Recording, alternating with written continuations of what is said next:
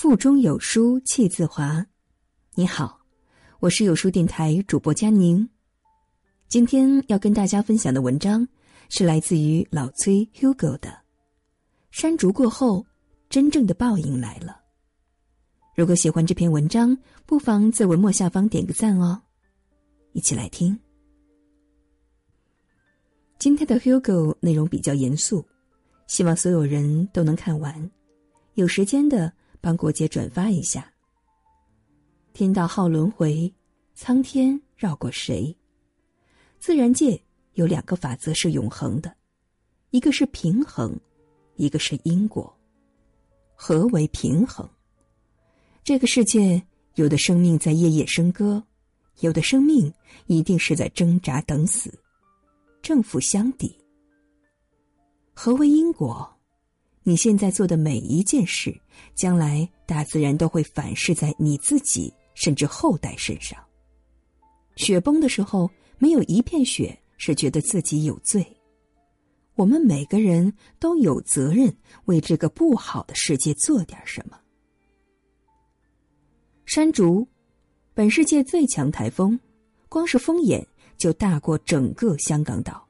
威力相当于两千六百多颗原子弹同时爆炸，在给我们带来犹如末日灾难般的体验后，他终于悄然离去，只留了无数人的惊魂未定、瞠目结舌。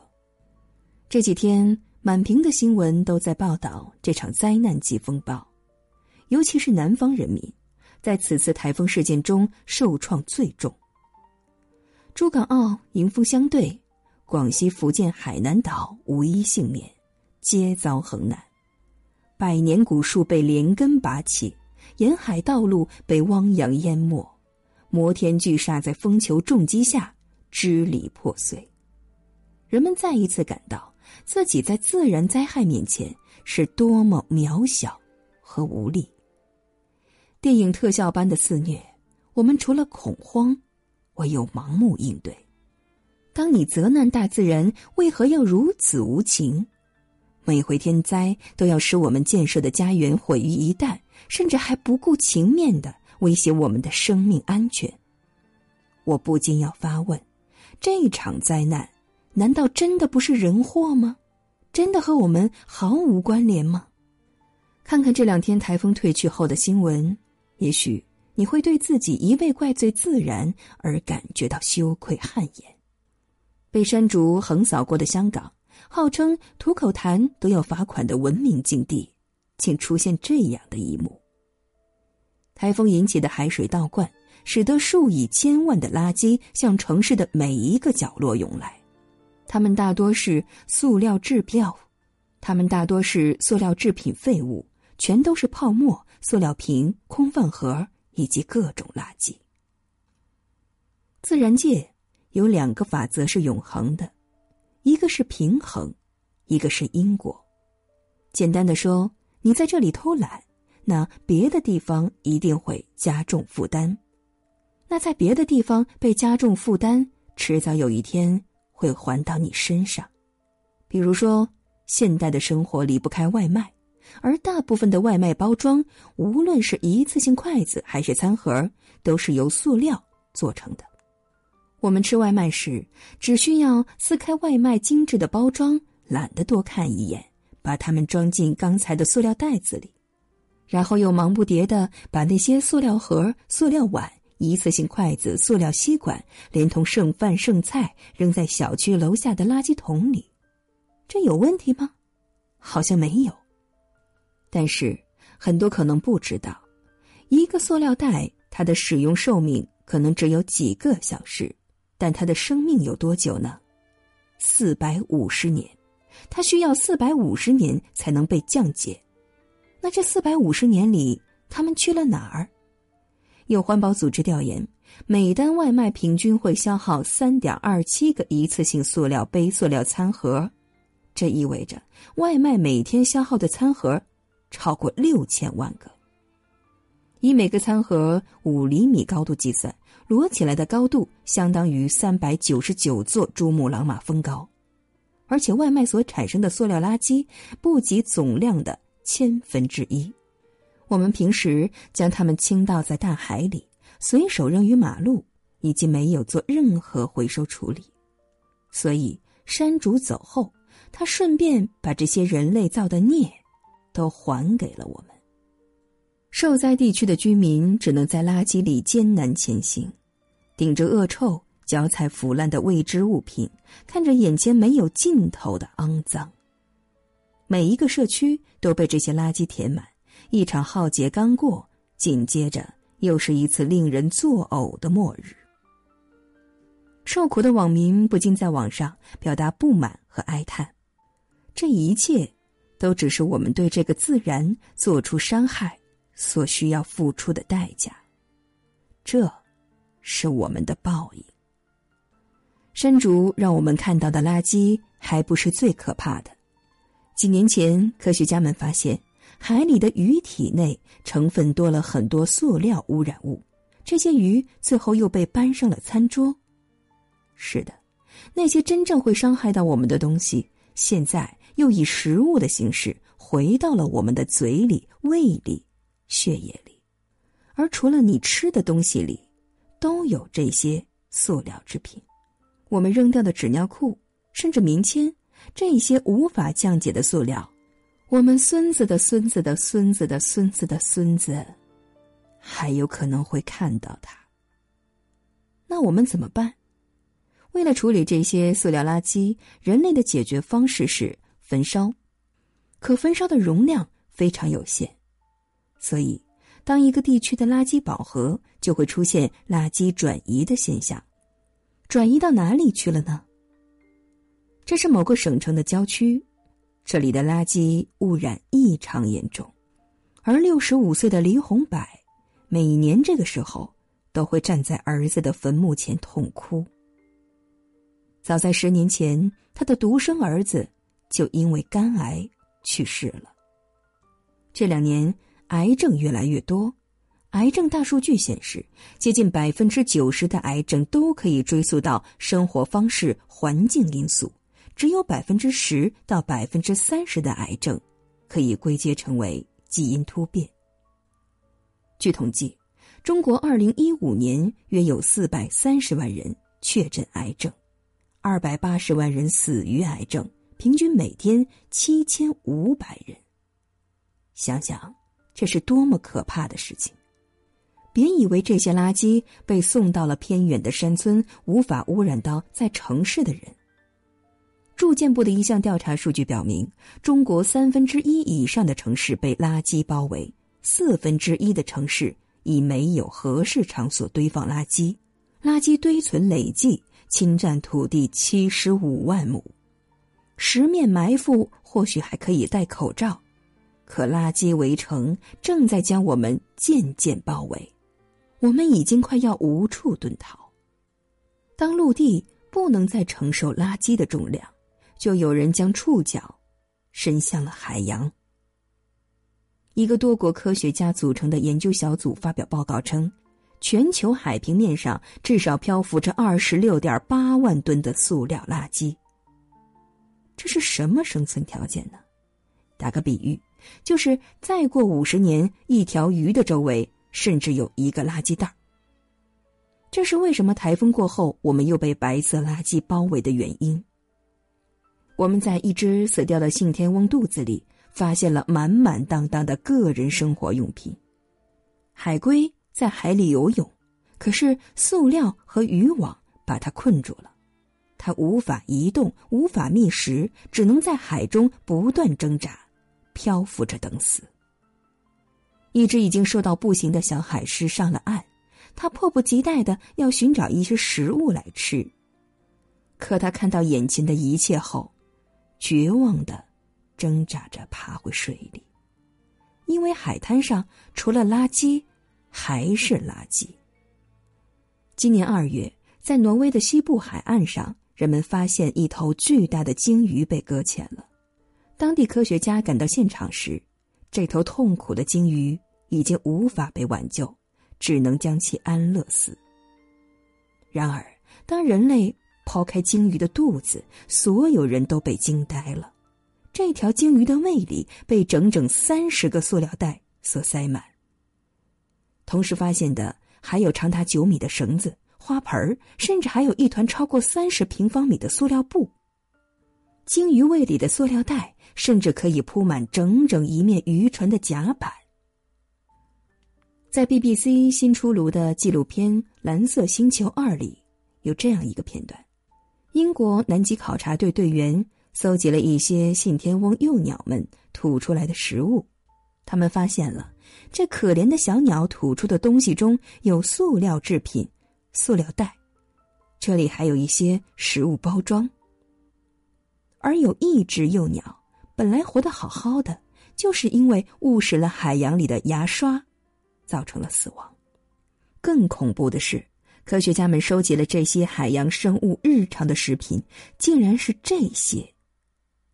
是的，如果不是这些纪录片或是图片，也许我们永远都不会想到，只是扔了一个牙刷，在地球的另外一个地方就会杀死一只幼鸟。有人也许会说，这跟我有什么关系？记住，开头说的。自然界是平衡的，雪崩的时候没有一片雪花是无辜的，这次山竹台风就是最好的证明。而在此之前，人类也因为垃圾的问题出现过很多灾难。一九五四年，日本水无湾开始出现一种病因不明的怪病，叫水无病，患病的是猫和人，状态是步态不稳、抽搐。手足变形，精神失常，身体弯弓高叫，直至死亡。后来经过数十年的分析研究，才确定这种病是因为水生生物食用了工厂排出的废水。在成为人们餐桌上的食物后，有毒物质并不会消失，而是通过鱼虾进入人体和动物体内，并侵害人体脑部和身体的其他部位。引起脑萎缩，导致小脑平衡系统被破坏等多种危害。在日本，食用了水无湾中污染的鱼虾人数达数十万。看到了吗？当垃圾围城把我们困住的时候，作为地球上食物链顶端的人们，我们无法幸免。而我们在肆意剥夺其他动物生存权利的同时，究竟有没有想过？这些小海龟、小海狮今天所遭遇的一切，会不会是人类后代的未来？前段时间，英国的科学家们发现了一个严重的问题：英国水域以北广泛残存微塑料污染。同时，还有一条新闻：绿色和平科考发现，南极正在被微塑料和有毒有害化学品污染。这两条报道里不约而同的把污染的矛头指向了微塑料。微塑料是什么呢？其实是指直径小于五毫米的不规则塑料颗粒。别看它们这么小，但是破坏力特别大。因为它们专门吸附各种污染物，在到处游荡，被那些海洋生物吃掉。最可怕的是，这些微塑料。就像日本水无湾的有毒物质一样，是无法被消化和分解的。那些贻贝、大虾、海蟹们，人们吃的不亦乐乎。但谁曾想，它们体内都是我们扔掉的塑料袋、棉签尿不湿的分解物。当初被我们扔掉的那些塑料袋垃圾，又换了一种形式，回到了我们的嘴里、胃里、血液里。是的。开头就说了，他们会回来的，而这些东西对我们的危害不仅仅会报应在一代人身上。有数据表明，全球三十三个新生儿中就有一个有出生缺陷，这个比例还在逐年上升。而日益加剧的环境污染是导致出生缺陷的重要因素。从小我们就学过，地球是一个循环系统。水、空气、陆地、海洋、动物、人类，万物一体，谁都无法独善其身。海洋是地球的血液，没有海洋就没有生物，没有生物，也便没有人类。可现在，美丽的海洋已经变成了一盆巨大的塑料汤，垃圾绵延数百万平方公里。如果你打算坐着船去清理，则需要数千年。面朝大海，不再春暖花开。此时，你还觉得所谓的灾害与你无关？他们明明出自你手，又回到了你的身边。并打算对你进行报复。科学家们已经断言，如果人类不放缓对自然界围攻的节奏，那么更大的灾难会更快的降临。冰川融化、海水升温引发的气候变化以及各种自然灾劫，将以数量和强度递增的趋势，不断的打击着我们的生活。这不是在散布焦虑。因为我们已经感受过真正的天灾，我们清楚的看到了不懂呵护自然的恶果。如果继续下去，台风山竹将只不过是一个开端。我们应该在此刻便开始思考如何最大限度的保护环境。二零一一年，一位荷兰十七岁的少女跑去希腊潜水时，发现塑料袋比鱼都多。于是他决定要做一项技术，将这些垃圾塑料自投罗网。他设计了一个收集设备，可以捕捉海面上的垃圾。这些被阻碍的垃圾将会被回收，或者制成石油。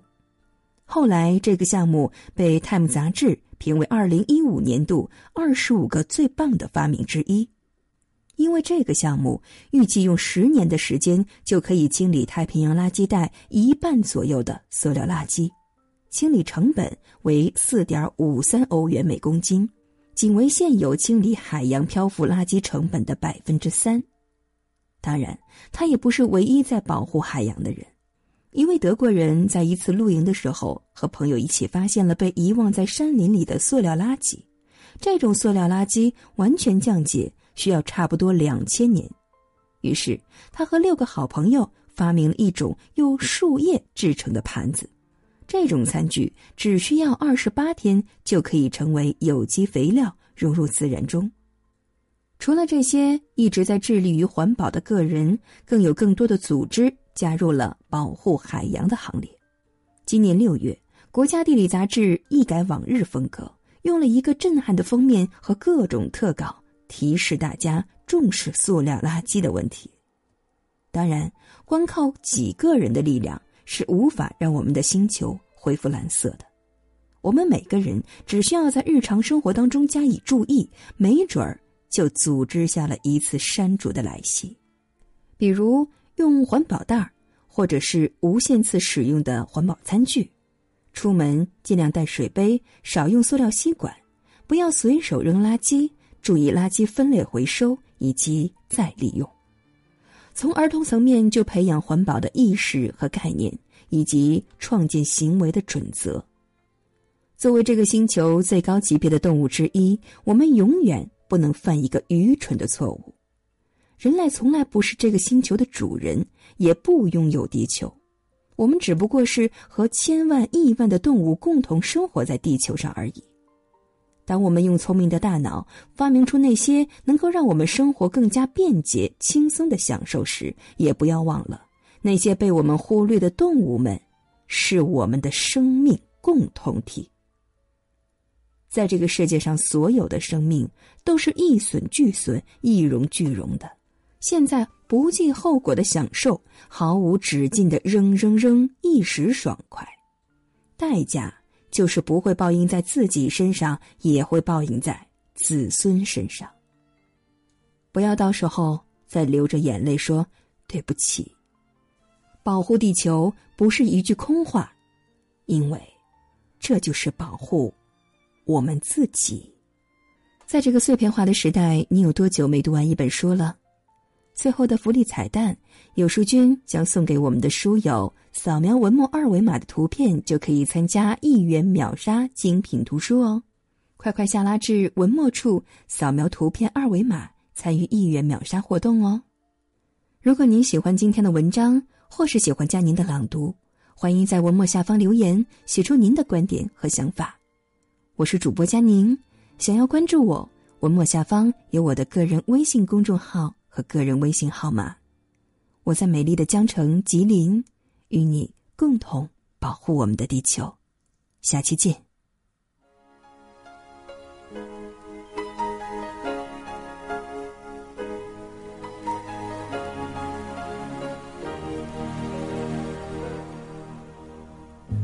What about sunrise? What about rain? What about all the things that you said we were to gain? What about killing fears? Is there a time? What about all the things that you said was yours and mine? Did you ever stop to notice? all the blood we've shed before. Did you ever stop to notice this crying earth, this weeping shore? I, I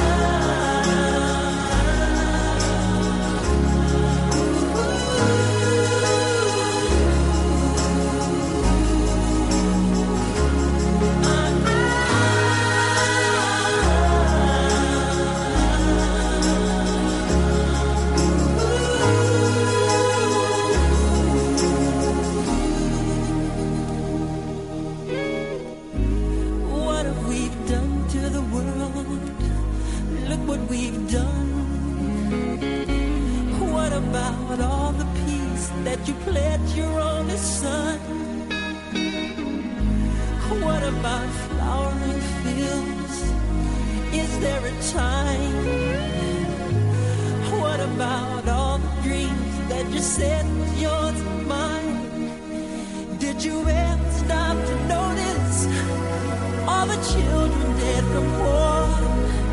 Did you ever stop to notice this crying earth, this weird?